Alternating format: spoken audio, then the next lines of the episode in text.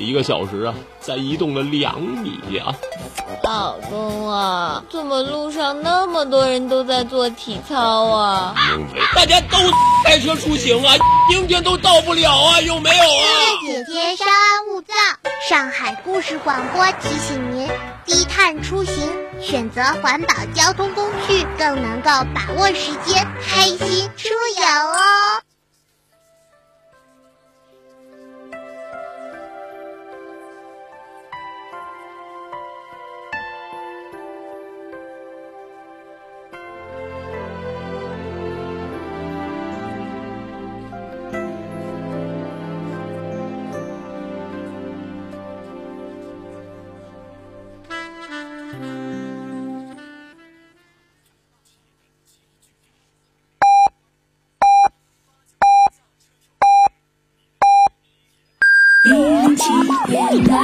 现在是北京时间九点整。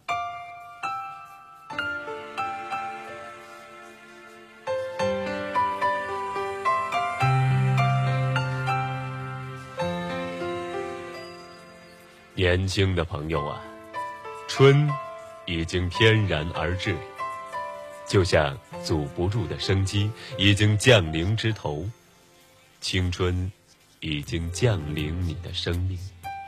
它得之不难，失之也易。当你拥有它的时候，就得想到应该如何珍爱。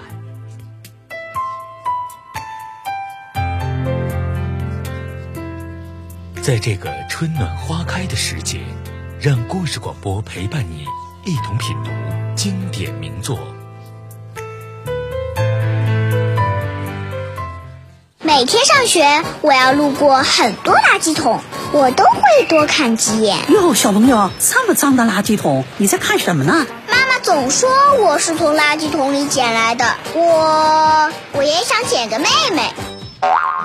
一味的回避，不如积极的引导，告诉他，保护他。艺术能够改造生活，老百姓对艺术、对文化的一种追求是越来越迫切。这样一个责任，把我们更优秀的、更经典的文化推广出去。社会小以为首，让我们的孩子知道我们的根在哪里，未来走向哪里，助推我们上海城市文化的发展。文化是一棵大树，这个基金就是我们大树的根。艺术人文发展基金会正式成立，敬请关注。我是丁丁，我是光盘族，我不剩饭，不浪费，吃多少要多少，吃不了兜着走。老板打炮。上海故事广播，舒适排行榜，好书好书推荐。编号幺幺幺零六，《平凡的世界》，作者路遥，由北京十月文艺出版社出版。该书以中国七十年代中期到八十年代中期十年间为背景，透过复杂的矛盾纠葛，以孙少安和孙少平两兄弟为中心，刻画了当时社会各阶层众多普通人的形象，深刻地展示了普通人在大时代历史进程中所走过的艰难曲折的道路。平凡的世界的图书编号是幺幺幺零六。直接编辑图书编号发送到幺零六二幺零六二，或添加上海故事广播微信公众账号为好友，为您喜爱的图书投上一票，就有机会获得丰厚奖品。更多书讯，敬请关注每周六上午十二点首播，周日晚间二十一点重播的书市排行榜，为您新鲜解码。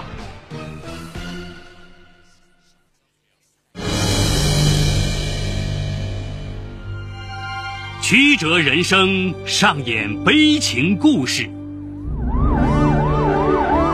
法理无情，敲响警钟长鸣。梁辉说法。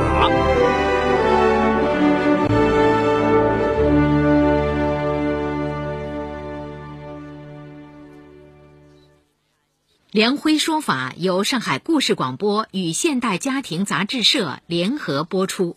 好故事，好声音。听众朋友，大家好，我是梁辉，欢迎收听梁辉说法。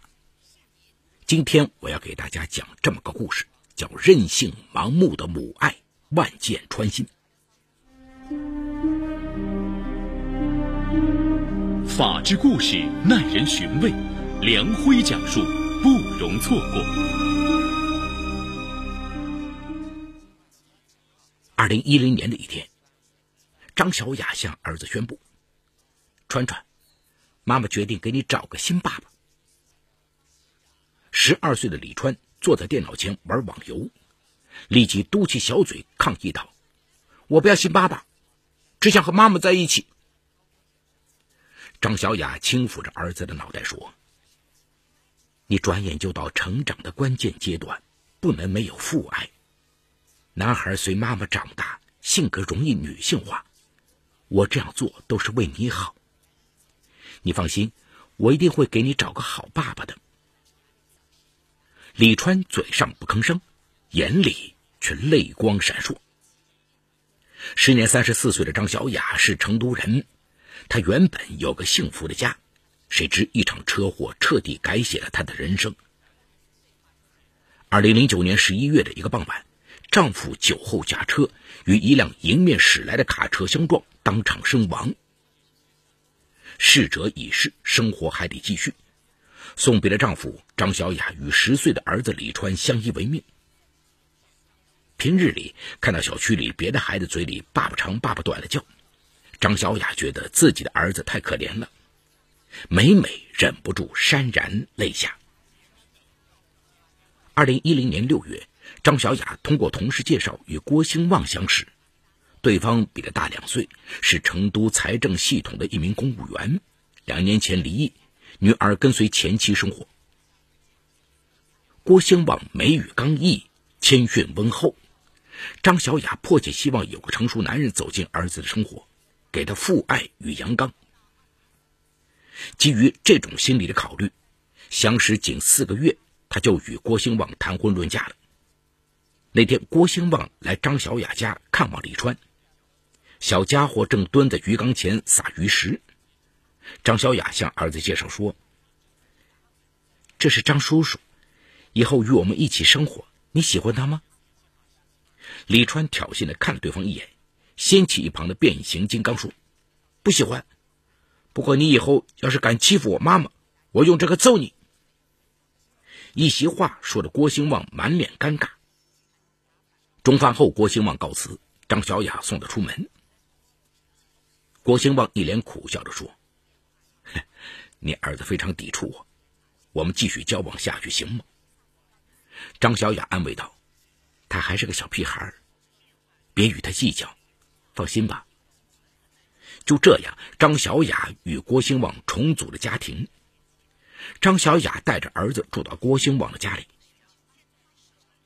为了培养儿子与郭兴旺的感情，张小雅自作主张的给儿子改姓，让李川变成了郭川。从整体上而言，郭兴旺还算得上是一个称职的继父。他开车接送郭川上学放学，带他游泳、登山。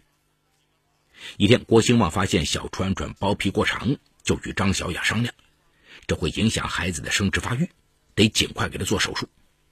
第二天，两人将郭川送往医院做了包皮环切手术。几天后，拆纱布时，郭兴旺握紧继子的手，手背被郭川的指甲抠破了。也不吭一声。张小雅在一旁默默的看着，瞬间感动的泪流满面。继父啊，是个难演的角色，很多时候还需要妻子的配合和调解。然而张小雅却过于敏感尖刻，容不得郭兴旺对儿子有丝毫疏忽。一次，郭兴旺买了几斤芒果，张小雅指责道：“跟你说过几次了，川川一吃这个就过敏，你怎么又买？”郭兴旺解释说：“哦，对不起，我忘了。”张小雅话里带刺的说：“川川不是你亲生的，你当然不上心。”一句话让郭兴旺的心情很糟糕。郭兴旺离婚前买了一处商铺，他将商铺过户到女儿名下。张小雅得知后大为不满，说：“川川随你姓了，也是你儿子，你也得补偿他。”郭兴旺不胜其烦地说：“这跟川川没关系。”张小雅给儿子争利说：“你给川川存二十万，这事儿就算扯平了。”郭兴旺觉得妻子这是无理取闹，厌恶的躲进书房。半路夫妻感情本就脆弱，点点滴滴的不愉快让两人心生隔阂。一个星期天，郭兴旺的女儿来家里看父亲。出于私心，张小雅对这个女儿非常冷淡。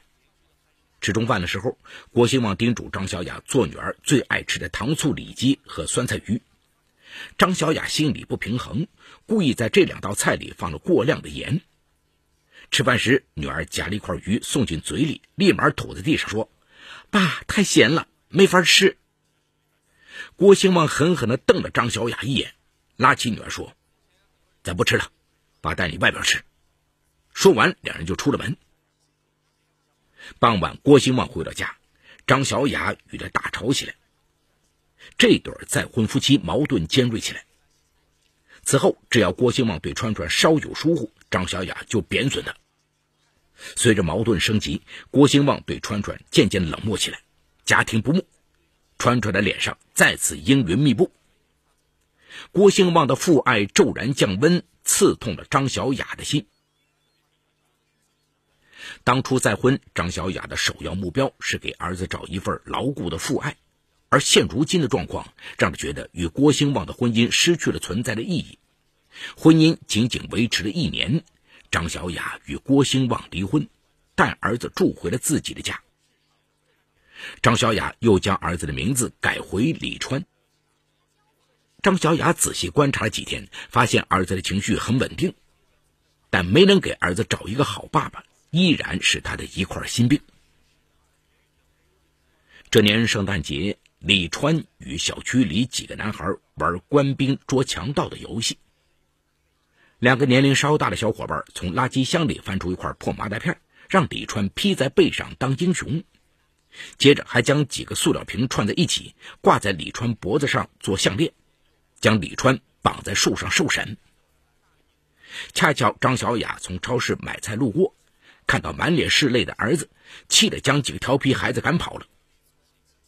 将儿子解开后，张小雅扬手扇了川川一巴掌：“他们欺负你，你不会反抗吗？”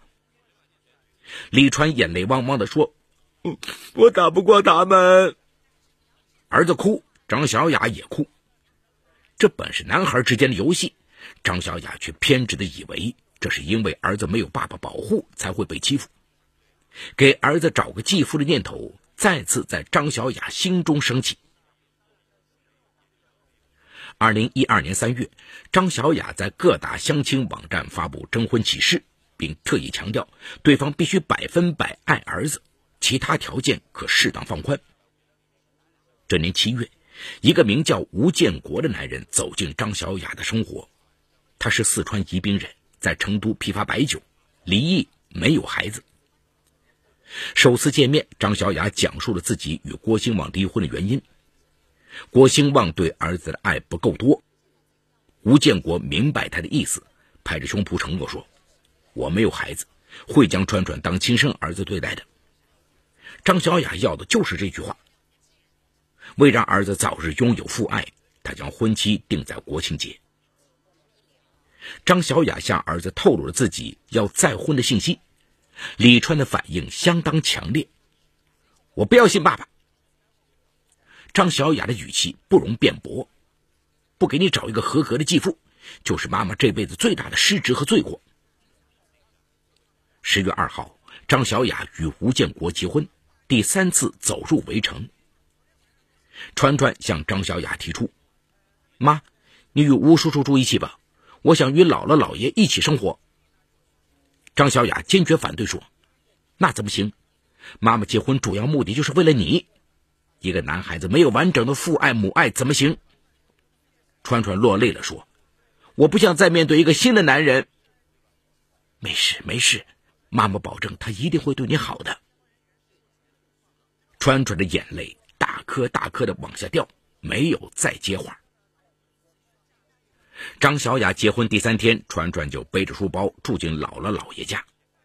张小雅两次去父母家接儿子，川川不肯跟他走。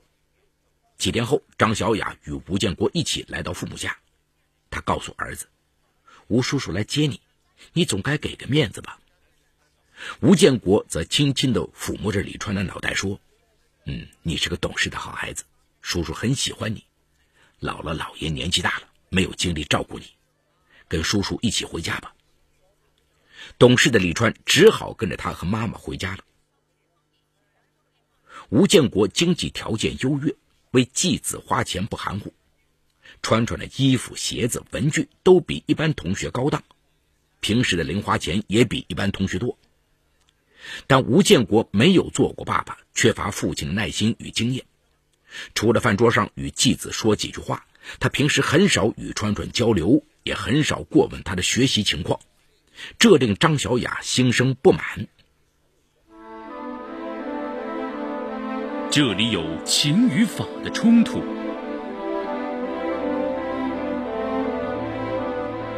这里有生与死的考验，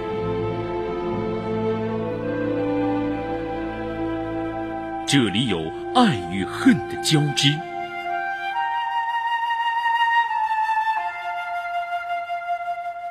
这里有黑与白的较量。法治故事。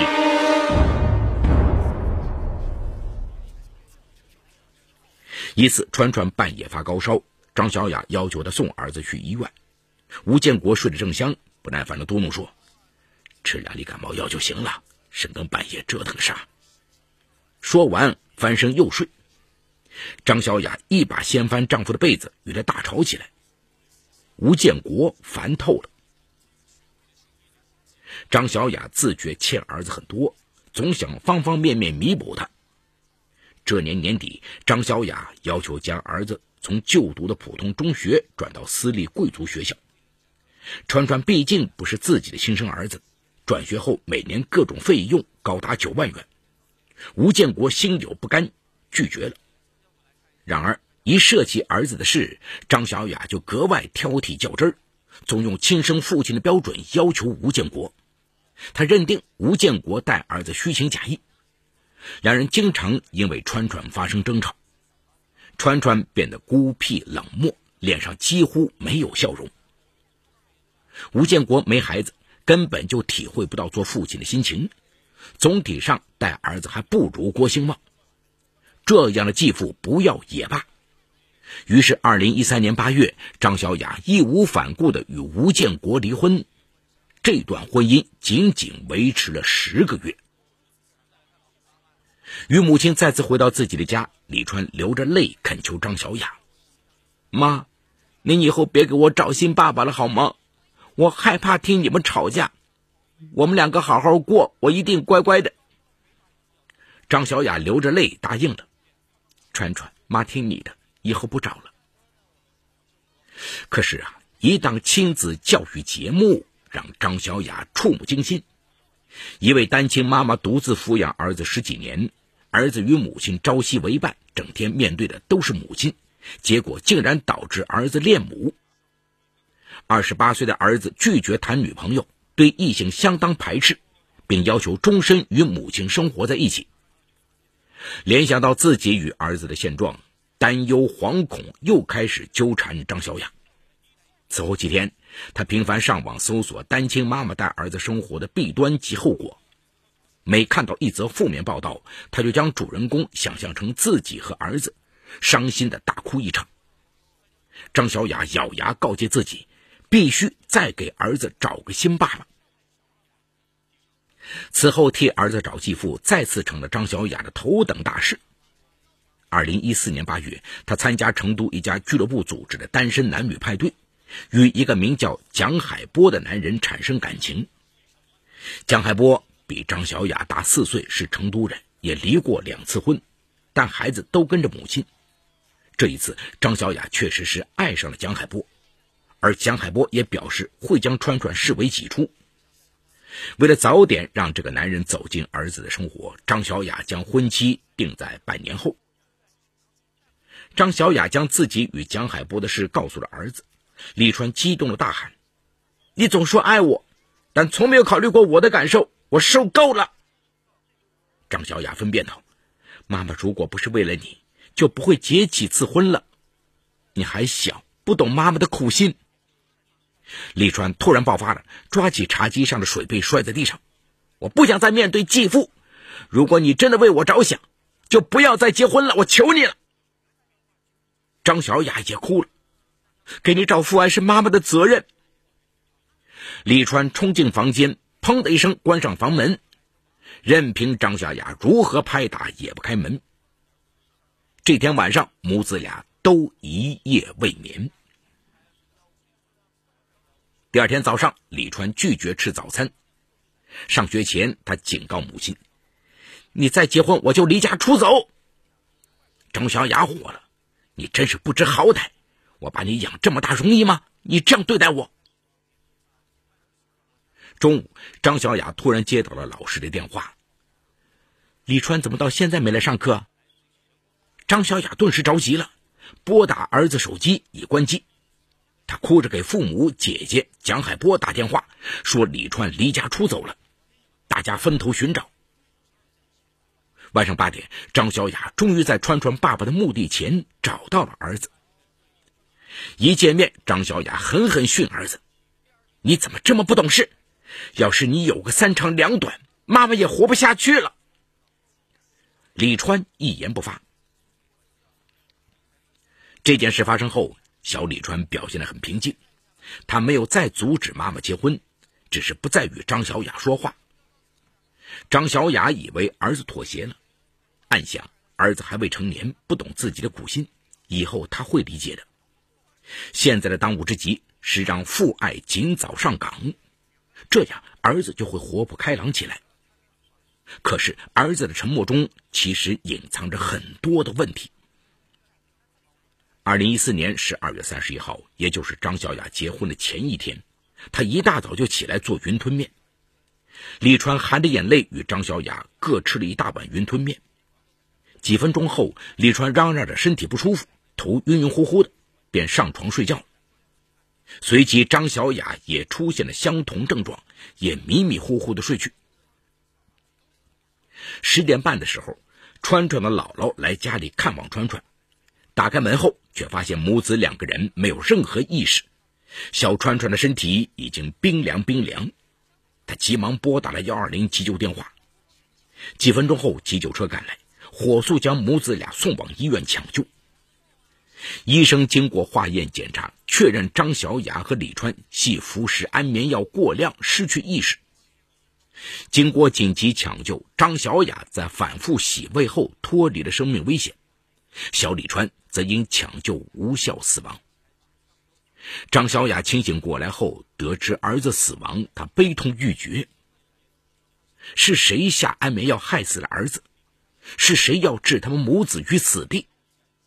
当天，他拨打幺幺零报警。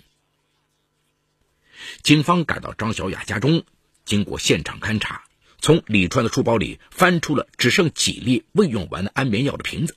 以及他留下的一封急书，信中李川这样写道：“妈妈，我知道你很爱我，想让我拥有完整的父爱母爱，过上正常的家庭生活。你的出发点让我觉得你是最爱我的人。可是你从来没有想过我的感受，你问过我幸福吗？快乐吗？你知道我一次次面对新爸爸那种无助、担忧的心情吗？同学们都知道了我的情况。”因此看不起我，孤立我，嘲笑说我是一个有好多爸爸的孩子，我真的很自卑。可如今你又要再婚了，我真的接受不了了，再也无法面对新的继父。眼下我只有死了才能解脱，我也不忍让你一个人留在世上痛苦，请原谅我，我们在天堂好好生活。张小雅边看信边崩溃大哭，几度昏厥。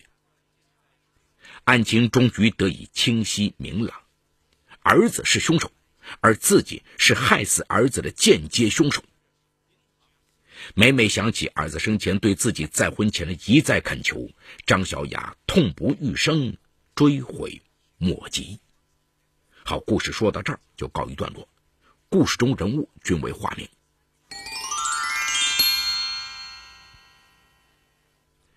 这是一起典型的因家庭矛盾引发的惨案。儿子留下的遗书中写道：“我真的接受不了了，再也无法面对新的继父。眼下我只有死了才能解脱。我也不忍让你一个人留在世上痛苦，请原谅我。我们在天堂好好生活。”如果儿子被抢救过来，那么等待他的也是故意杀人的刑事处罚。虽然他杀害的对象，他的母亲最终没有死亡，但是他在母亲吃的东西里投放了足以致人死亡的安眠药。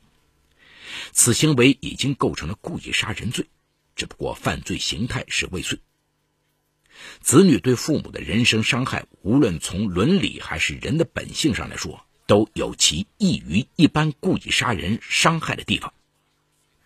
我国刑法规定，作案时未满十八周岁的未成年人，依法应当从轻或者减轻处罚，这是由于未成年人的特性决定的。这一时期处于生长发育阶段，生理基础、各器官系统，特别是神经系统和内分泌系统的发育，也由不成熟到成熟。内分泌在青春期超过成人达到最高峰，所以很容易冲动行事。一旦内心产生扭曲，他的眼睛。就自然会盯在两道门上，自杀和犯罪。本案中的儿子正是如此。其实这样的孩子是最让人心痛的。家庭的残缺造成了孩子内心封闭，母亲任性盲目的爱，家庭情感疏导的空缺，使处于青少年时期的他像一座危险的小火山，随时都有爆发的可能。但是这样的代价，对孩子、对父母、对家庭而言，都太沉重了。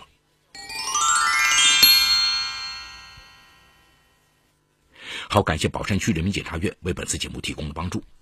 本次节目编辑主持梁辉，后期制作王文琪，监制赵杰、张建红。感谢您的收听，我们明天再见。说法简略，民法析理，关注民生百态，记录法治进程。大家好，我是梁辉，欢迎收听梁辉说法节目。现在，请您发送“阿基米德”四个汉字到幺二幺幺四，获取下载链接，并关注梁辉说法节目。我们将与你在线下进行零距离的互动，欢迎你们的加入。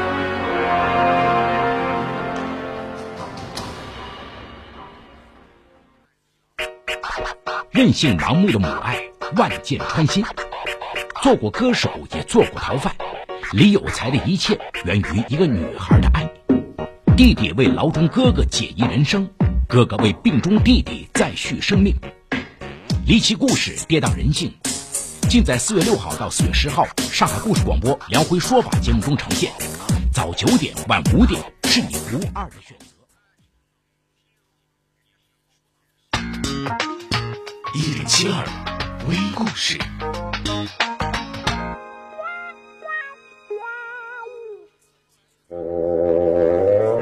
笑话连篇，有笑就有乐，笑话连篇。笑不笑由你，笑话连篇。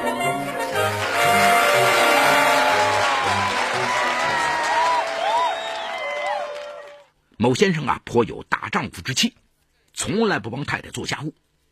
妻子过生日那天，他心血来潮的对太太说：“你今天不必洗碗碟了。”太太喜出望外的说：“啊，真太好了，谢谢你的帮忙。”嗯，你留着明天再洗吧。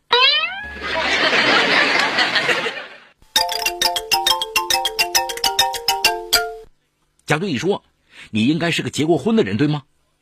嗯，你怎么知道？因为你的衣服很整洁，纽扣也很整齐，想必都是老婆帮你缝补的吧？结婚后给你带来很大的方便吧？乙说：“哦，是啊，呃，从我们结婚那天起，我就学会怎么样洗衣服和缝纽扣了。”